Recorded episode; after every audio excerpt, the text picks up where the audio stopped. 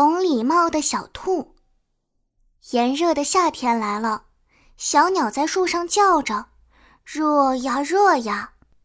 美丽的小白兔穿着漂亮的花裙子，哼着歌，蹦蹦跳跳的上了桥。它要到对面去采蘑菇。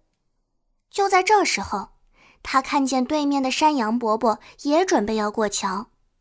小桥很窄，只能一个人过桥。